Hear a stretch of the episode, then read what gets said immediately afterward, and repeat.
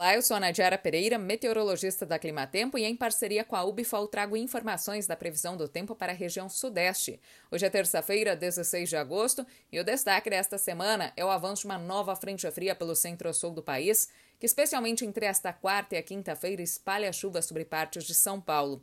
Áreas do sul do estado podem receber chuvas até com volumes bastante expressivos, que podem passar de 70 milímetros. É uma chuva considerável que deve paralisar momentaneamente atividades no campo, como a colheita da cana-de-açúcar. À medida que a frente fria vai avançando, ela perde força, por isso os episódios devem ser bem mais isolados sobre a faixa leste e norte de São Paulo, devem atingir também algumas áreas do sul de Minas Gerais de forma bastante esparsa, e a chuva avança também de forma mais irregular entre Rio de Janeiro e Espírito Santo. Nas demais áreas do interior do Sudeste, especialmente o interior de Minas Gerais e Triângulo Mineiro, a expectativa é de tempo firme, apenas com variação de nebulosidade ao longo dos próximos dias. Após o afastamento da frente fria, no próximo final de semana, teremos declínio acentuado das temperaturas por causa do avanço de uma massa de ar de origem polar sobre o centro-sul do país.